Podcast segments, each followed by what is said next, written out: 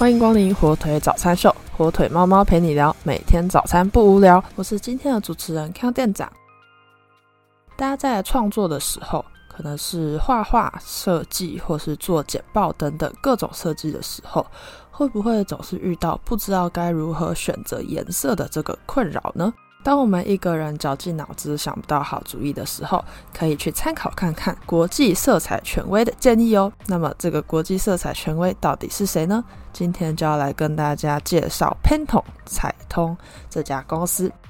Pantone 这家公司啊，是一九六二年由现任的公司董事长、总裁兼执行长劳伦斯·赫伯特所收购的一家公司。那它最一开始是一家为化妆品公司生产颜色卡的小公司。赫伯特在一九六三年推出了第一本彩通配色系统的色标之后，也因此开始开发与研究色彩的专业，并且创造了一个可以让所有人都广泛使用的色彩匹配系统工。具后来呢，更是以彩通配色系统，简称 PNS，闻名全世界。这个系统啊，有精准的色彩管理以及标准化规格，可以有助于在印刷、设计、时尚、艺术等等的这些产业之间有一个沟通的一致性，也让 Pantone 的这一套配色系统成为了国际级的色彩参照标准。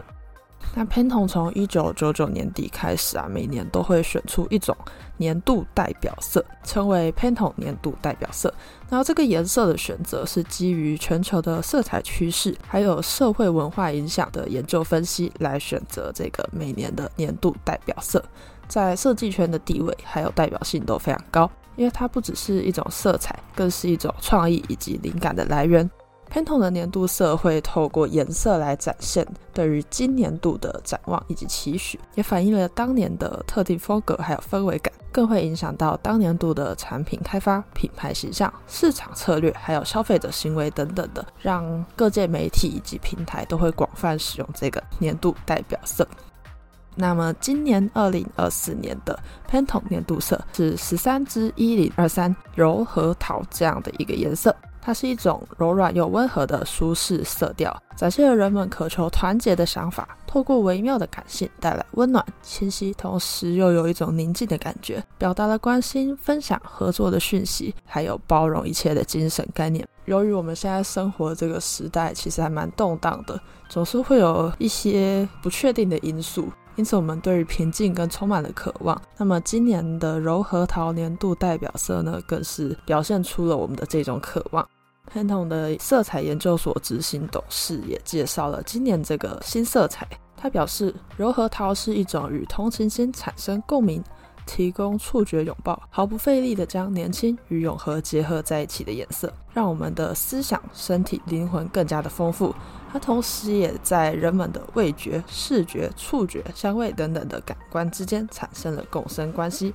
那 panton 除了公开今年的年度代表色之外，也送上了许多色彩搭配建议、概念影片以及延伸的活动等等，像是有散步、美术课、阅读读书会，还有落日瑜伽。哇，听起来真的是太心动了！这些活动都是呼应了年度代表色的美感休闲活动。那么，除了二零二四年的年度代表色之外，店长这边也跟大家介绍一下近十年来 panton 的历年代表色。二零二三年，也就是刚结束的去年，代表色是洋红万岁色，是一个看起来充满朝气的颜色。二零二二年是长春花蓝色，二零二一年是亮丽黄色和极致灰色。嗯，不知道为什么这一年有两个年度代表色，诶，也许我们可以去查查看那一年有什么样特别的原因哦。二零二零年是经典蓝色，二零二一年是活泼珊瑚色，二零一八年是超紫色，二零一七年是绿意色。二零一六年是宁静蓝色，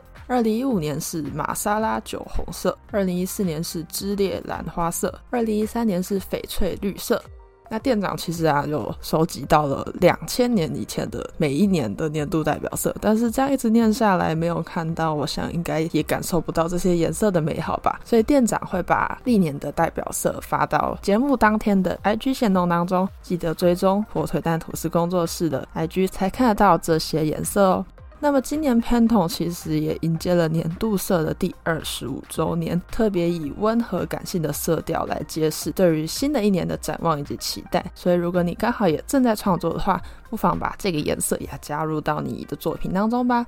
那以上就是今天火腿早餐秀的内容啦。获取小知识的同时，早餐也吃完了。祝你今天也有活力满满又美好的一天。火腿早餐秀，我们明天见啦！